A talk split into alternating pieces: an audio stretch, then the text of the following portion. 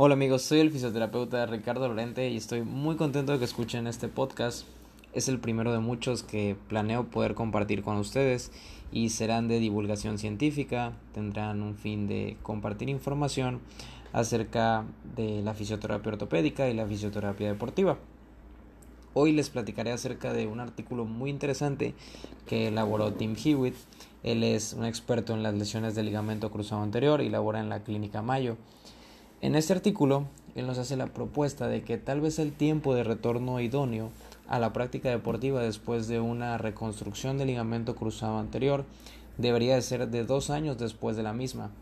Ya sé que este tiempo nos puede parecer un poco exagerado, sobre todo si lo trasladamos al alto rendimiento y estamos eh, considerando o recordando la típica idea que eh, solemos tener en cuenta cuando hablamos de esta lesión, eh, que es que el retorno sucede a los seis meses o a los nueve meses. En un consenso actual podemos decir que se maneja entre nueve y doce meses el retorno a la práctica deportiva. Sin embargo, este, este autor nos expone varias evidencias que al parecer afirman y nos hacen notar que sí, el mejor tiempo para poder retornar a un a un deportista a la práctica sería de dos años. Esto es porque toma en cuenta diversas implicaciones biológicas y características funcionales para la rodilla que deberían de ser tomadas en cuenta antes de poder retornar a nuestro deportista a la práctica.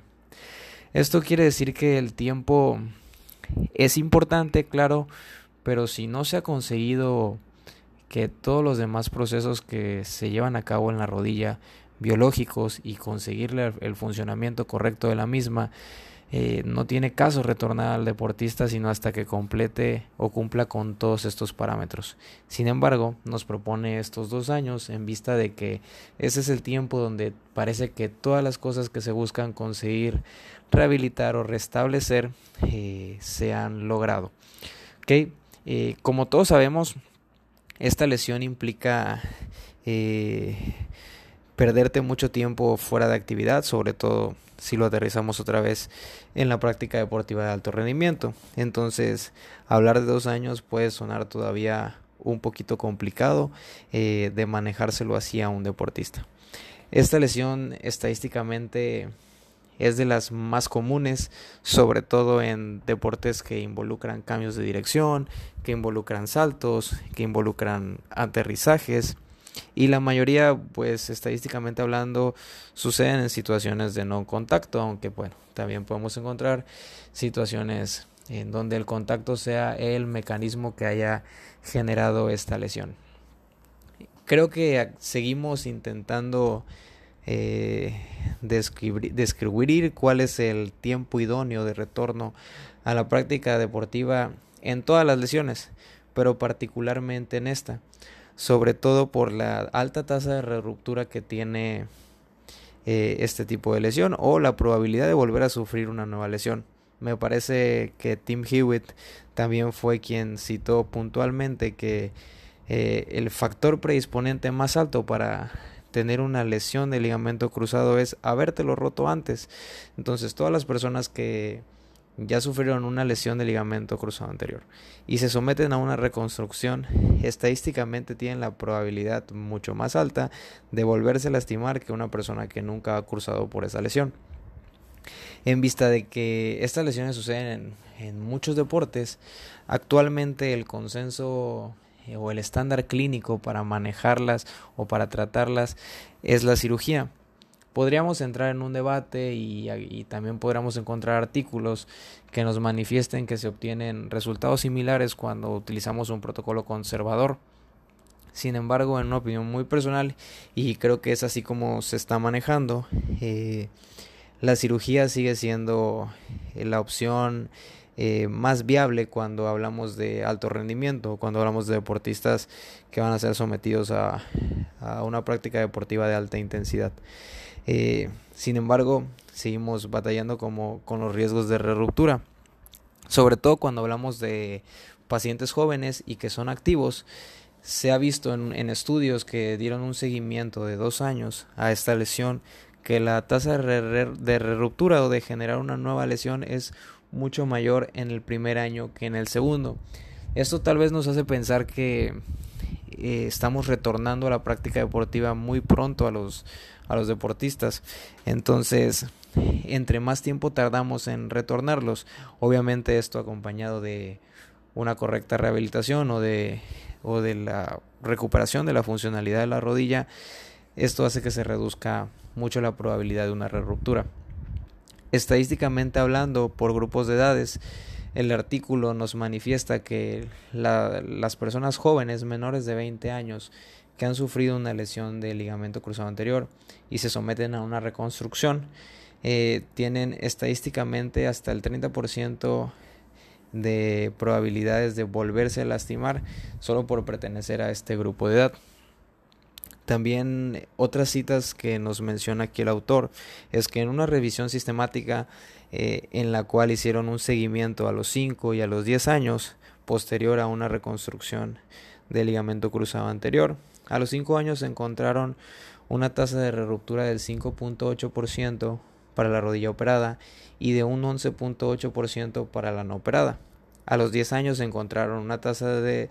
nueva lesión del 23% en la rodilla operada y del 27% para la no operada. Esto nos hace pensar que a pesar de que podemos tener una rodilla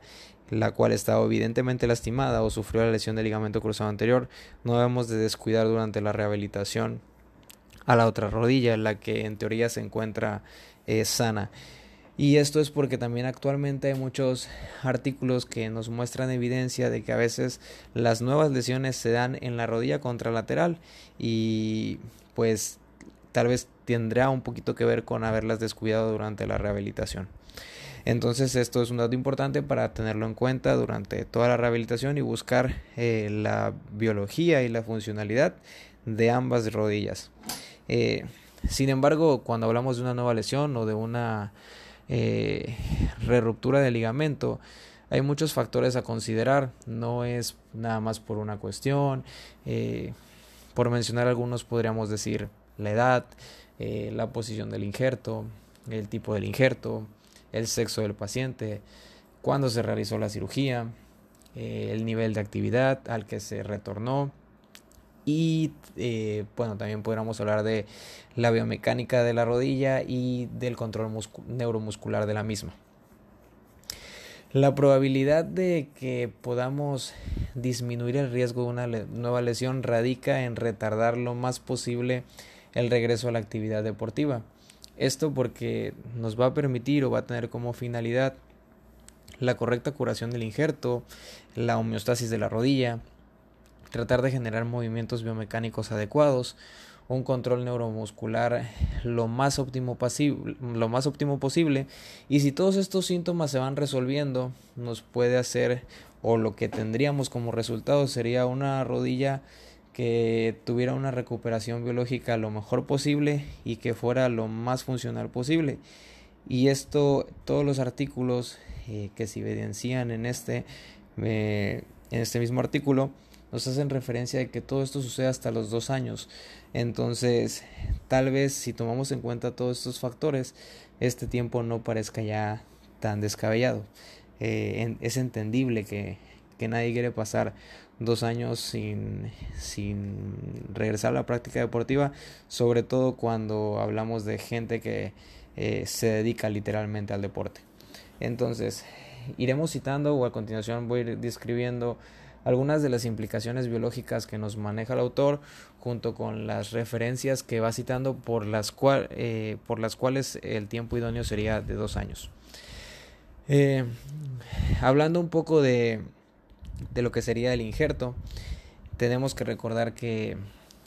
el injerto básicamente pasa por una etapa que se llama metaplasia o que también conocemos como ligamentización y esto implica que el mismo injerto tenga un periodo de fragilidad en el cual pues eh, está pasando por diferentes cambios biológicos y a su vez eh, tiene que revascularizarse, tiene que buscar reinervarse y la evidencia actual nos indica que esto es un proceso muy lento y que incluso retornamos a los atletas a la práctica deportiva antes de que este proceso se, se logre o, o, que tenga fin. Eh, esto evidentemente nos hace pensar que pues la tasa de ruptura o que un paciente sufra una nueva lesión puede estar directamente relacionada con que la curación del injerto no se ha dado por completo. También la mayoría de las lesiones del ligamento cruzado anterior eh, no nada más tienen la propia lesión en el ligamento, sino hay diferentes tejidos circundantes que sufren lesiones y que involucran también o tienen una función en la mecánica normal de la rodilla y en su funcionalidad.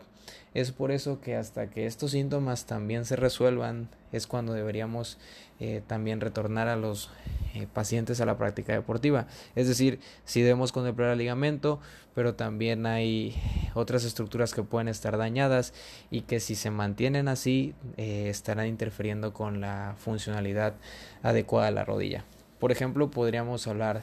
del edema óseo. la bibliografía aquí nos manifiesta que en alrededor del 80% de los casos de las lesiones con ligamento cruzado anterior tenemos presencia de edema óseo junto con también lesiones subcondrales. Esta presencia de edema pues nos indica que la biología y la función de la rodilla pues no se ha normalizado y que este proceso tarda alrededor de un año en normalizarse. Sin embargo, eh, tenemos eh, otro estudio aquí que también nos hacen referencia sobre pacientes que se les hicieron diferentes estudios para poder evaluar la, la densidad ósea o la densidad mineral ósea después de una cirugía de ligamento cruzado anterior. No es que la lesión del ligamento cruzado anterior o la reconstrucción del mismo tenga que ver con la pérdida de la densidad mineral ósea, sino que al haber una lesión en, la articulación como tal, esto compromete la biología natural de la rodilla y nos puede generar eh, diferentes alteraciones. Eh, lo que se encontró en estos pacientes es que en un seguimiento de los 4 y a los 12 meses tenía menor densidad en la parte proximal de la tibia y ya para los 24 meses se encontró que la parte proximal medial de la tibia eh, de la pierna operada ya se encontraba normal sin embargo la parte lateral aún persistía con eh, menor densidad ósea que la pierna contralateral. Entonces esto nos da de parámetro otra vez que 24 meses o 2 años tal vez sería el periodo idóneo en que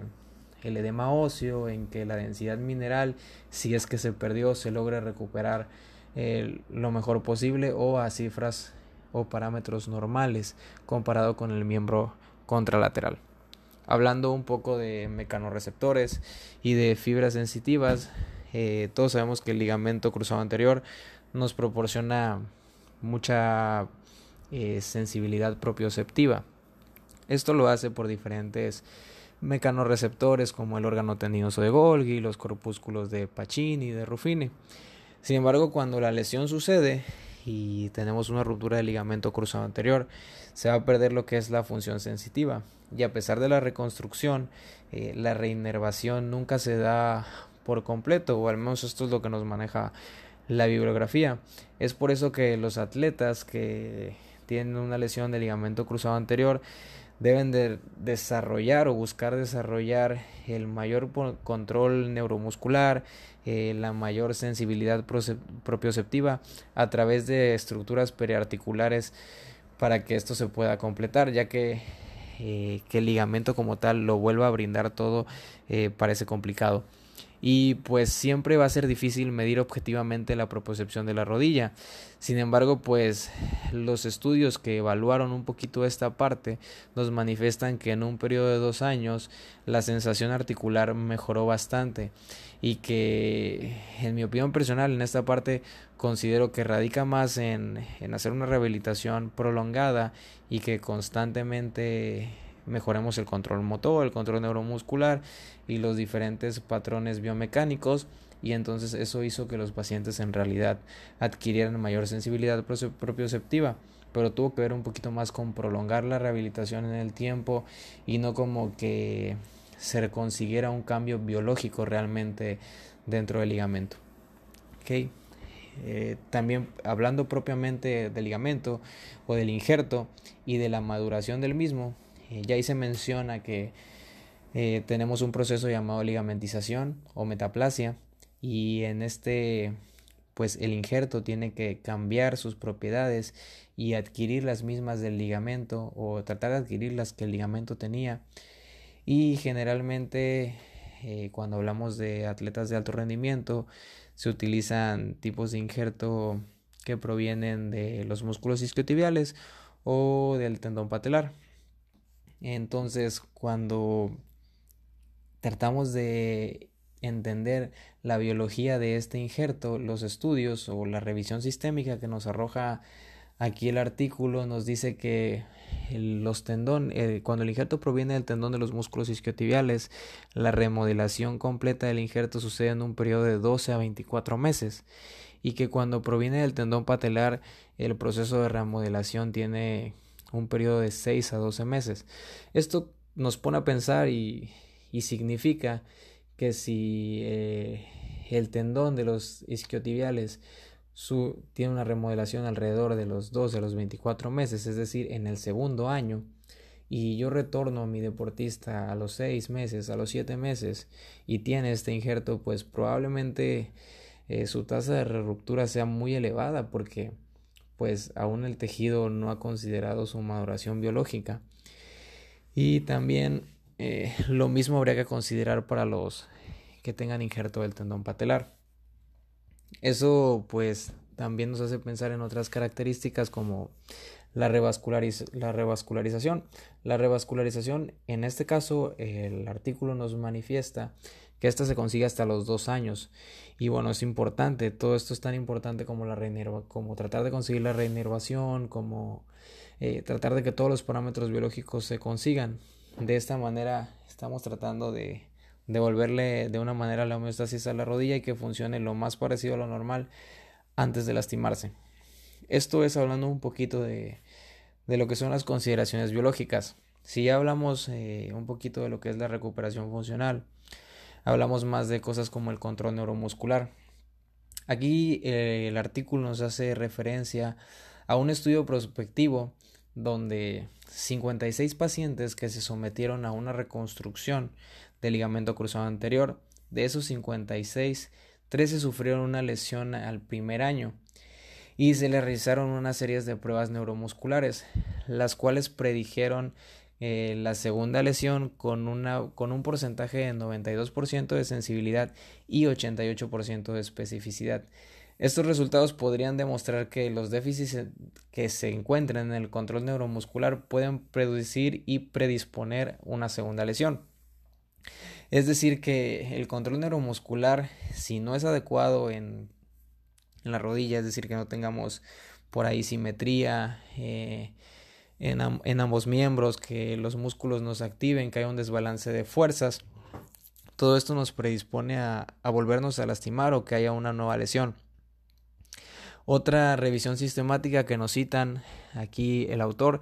eh, nos mostró diferentes anomalías en pacientes posoperados de una reconstrucción en tareas tan básicas como caminar y que las cuales a veces persistieron hasta cinco años después de la cirugía. Es decir, que después de una cirugía como estas tenemos alteraciones en los patrones motores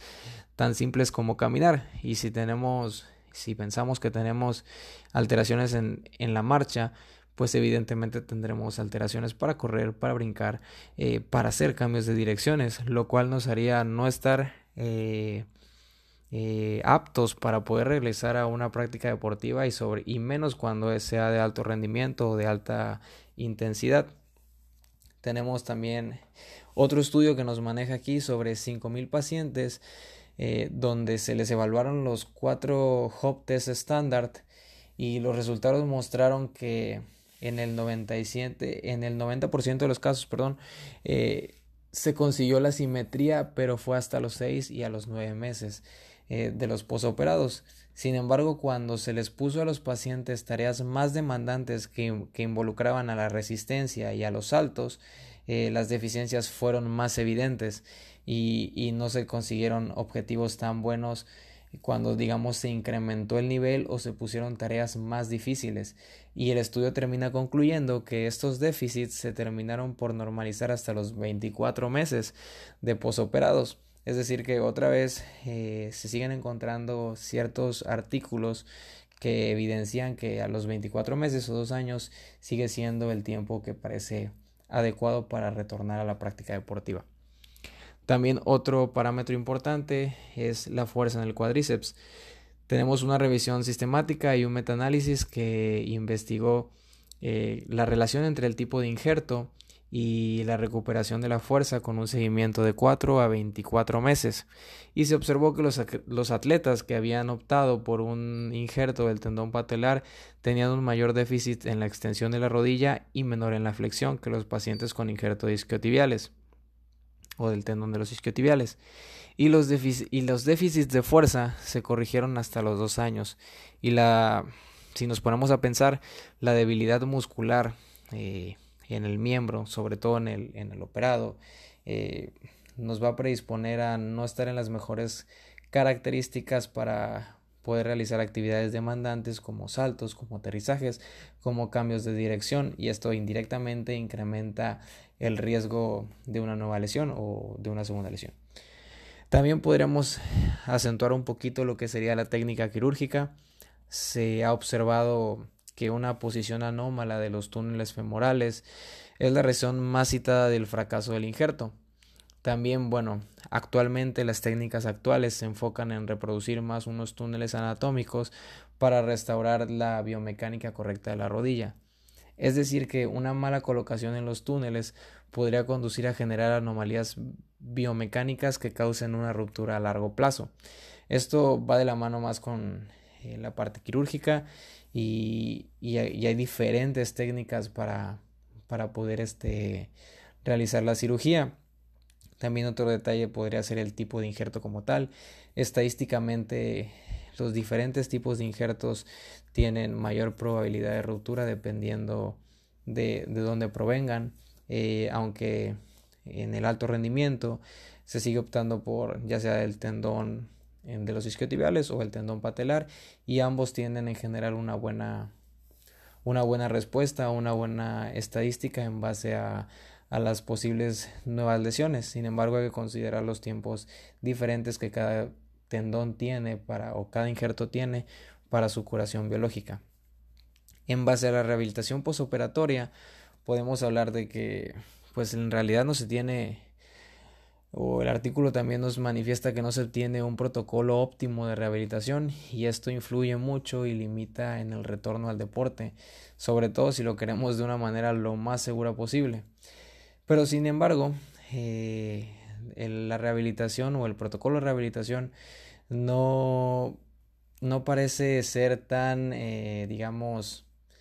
importante si no buscamos conseguir eh, todos los puntos anteriores, es decir, si no buscamos restablecer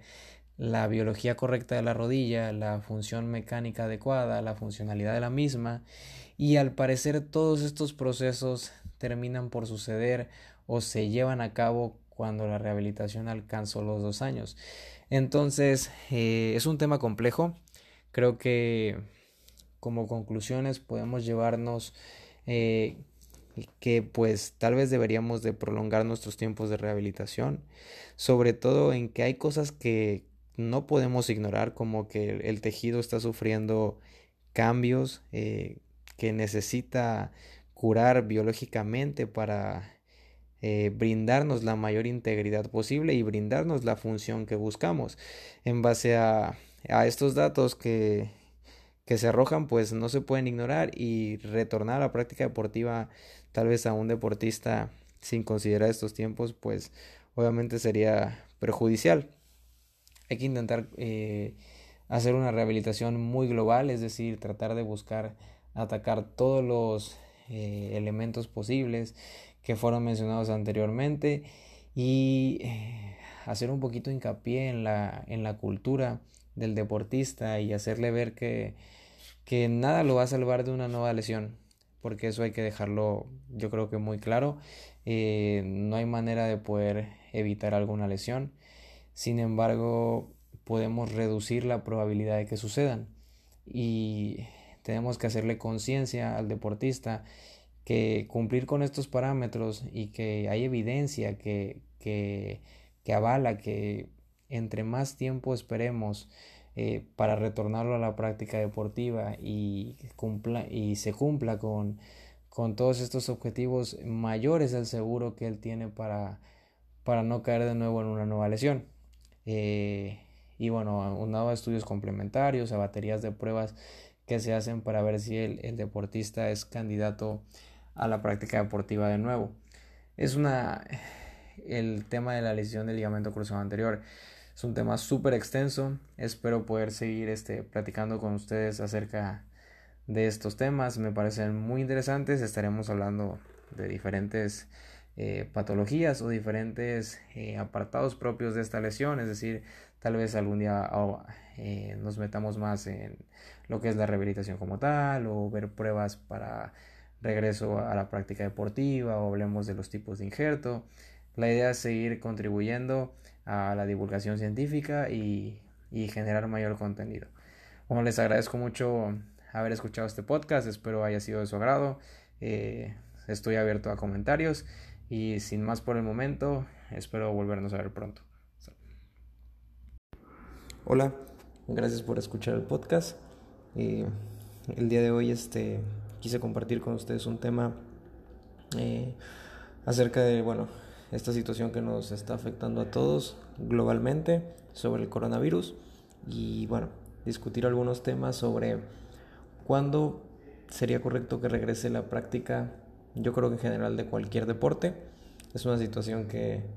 que bueno, la mayoría de las personas tal vez está preguntándose que si será pronto, que si cuando se reanude eh, ya sería el tiempo adecuado eh, de hacerlo o otras eh, preguntas tal vez. Bien, bueno, como todos sabemos, ahorita nos encontramos viviendo una situación extraordinaria, estamos en estado de pandemia y bueno, eso hace que tengamos que tomar muchas medidas que nunca se habían tomado antes respecto a, a la duración, al tiempo, es, es una situación nueva, es un virus nuevo, eh, o bueno, una mutación, etc. Eh, y bueno, eso ha hecho que se suspendan la mayoría de las actividades eh, de la vida diaria y esto incluye al deporte. tomando como referencia un artículo en el cual me baso para platicar de esto, donde se aboga porque en este caso un deporte en concreto que es el fútbol no, no debería ser o se espera que no regrese pronto, por así decirlo, hasta que se tengan eh, las medidas correctas o adecuadas para garantizar que su práctica eh, eh, está en momento idóneo para poder llevarse a cabo o que la mayoría de los riesgos ya no son tan importantes y se pueden controlar. Entonces, bueno, en Italia, como, como sabemos, es, una de las, de los, es uno de los países con mayor eh, número de casos y que se enfrentaron a, a, la crisis sanitaria un poquito, eh, bueno, más exacerbada tal vez que en otros países. Entonces, bueno, fue de los primeros países que suspendió, en este caso, la Liga de Fútbol. Y todos los doctores de, de la Serie A, que es el nombre de la Liga de Italia, eh, se unieron para escribir una carta a la liga donde aconsejaban de manera muy enérgica que eh, no se reanude la práctica deportiva hasta que de verdad las condiciones eh, sean evidentemente mejores. Eh, esto debido a que, bueno, cualquier doctor de un equipo de fútbol está a cargo de la salud de todos los futbolistas. Sabemos que estadísticamente hablando, los futbolistas están en menor riesgo por eh, COVID o por contraer coronavirus. Bueno, debido a que debido a las características como la edad, eh, también este, ah, bueno, en teoría estar en un estado de salud eh, aparentemente bueno y bueno, aunque también actualmente sabemos que hay casos que donde se afecta, donde se han visto afectadas personas que tienen un rango de edad joven entonces, bueno, al final podríamos hablar que esto no los excluye, pero que estadísticamente se encuentran en un rango en el cual es menos probable que puedan este, tener un, desenlace, vamos a decir, fatal o un desenlace eh, que, los pudiera llevar hacia la muerte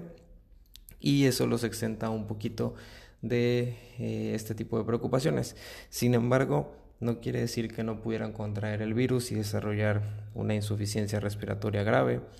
el cual amerite incluso que tengan un ingreso eh, hospitalario. Entonces, eh, yo creo que esto es trasladable a todos los deportes eh, desde el punto de vista profesional y amateur. todavía estamos en etapas donde la práctica deportiva al menos no debería de reanudarse pronto y se tienen que tomar a lo mejor protocolos específicos para eh, garantizar que la práctica deportiva eh, se pueda desarrollar con la menor cantidad de eh, posibles riesgos. Entonces, también todos los deportes implican en su mayoría tener contacto. Entonces, al existir un contacto, aumenta el riesgo de contagio. Y bueno, actualmente también sabemos que los sistemas de salud están siendo rebasados por la situación del virus. Eh, si nosotros hacemos que los deportistas retornen a jugar o a la práctica deportiva, la práctica deportiva supone un riesgo para la salud. Es decir, cuando alguien eh, eh, realiza deporte, pues está en riesgo de lastimarse o de sufrir alguna lesión que dependiendo del grado pueda llegar a ser necesario un ingreso hospitalario. Es decir, si yo retorno a mi deportista a la práctica deportiva y en el entrenamiento o en la competición eh, tiene alguna lesión la cual eh, requiere un ingreso hospitalario, pues bueno, voy a contribuir a, a que bueno se ocupe una cama de hospital por así decirlo o eh, que el sistema de salud que en estos momentos parece estar siendo rebasado o está muy saturado bueno tengamos otro paciente que si no hubiera realizado ese día eh, la práctica deportiva pues bueno igual no se hubiera lastimado verdad eh, entonces bueno regresar a la práctica deportiva condiciona elevar el riesgo de que los deportistas puedan lesionarse y a su vez requieran un ingreso hospitalario y el sistema de salud de momento parece no estar en las mejores condiciones para eh, incrementar casos de otra especie también o de otro tipo. Y bueno, eh, esto tocando el, tema de lo que sería el sistema de salud. Y eh, bueno, también vamos a tener que tomar en cuenta otros factores que no han sido eh, estudiados de momento. Hasta el día de hoy, pues al ser un virus nuevo y seguirse investigando, no se puede garantizar que esta infección no vaya a tener complicaciones crónicas. Es decir, que los deportistas y la población en general que se haya enfermado de, coronavirus, después pudiera llegar a ser que presentara algún tipo de manifestación de carácter crónico. Entonces, eh, y someterlo a una práctica deportiva pudiera exacerbar o representar una situación que comprometa su salud. Entonces también deberíamos de tener algún tipo de estudio o investigar si esto no afecta de manera crónica para que retorne nuestro deportista a la práctica de la manera más segura. También este, bueno, hay que tomar en cuenta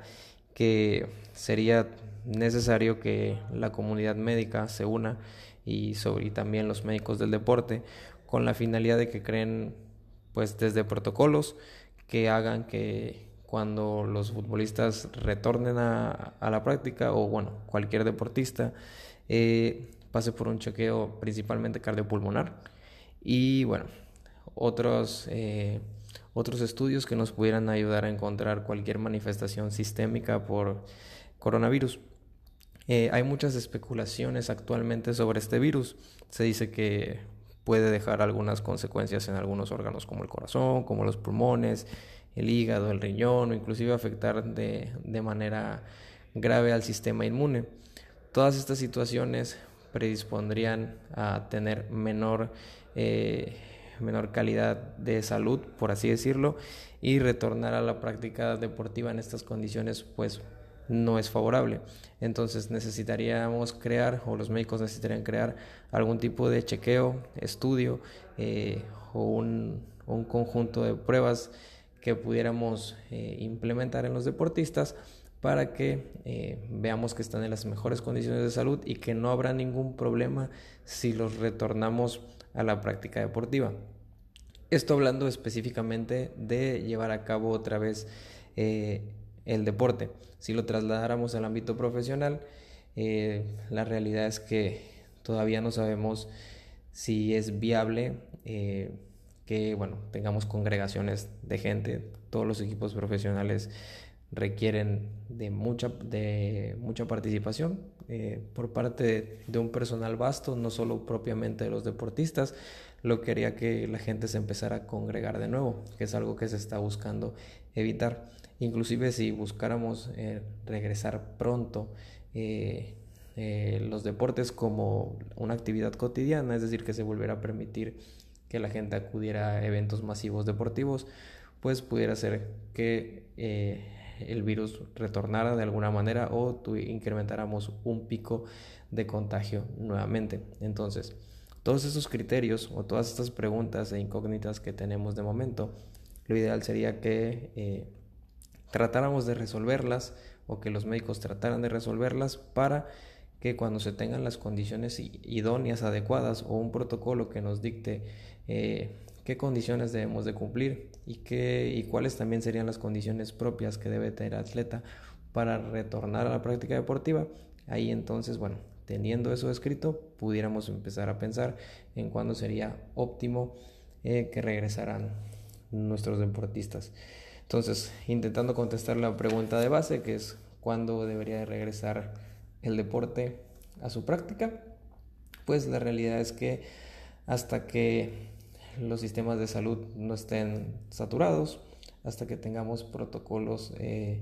de específicos para intentar eh, descubrir si esta, si esta enfermedad nos va a traer algunas complicaciones crónicas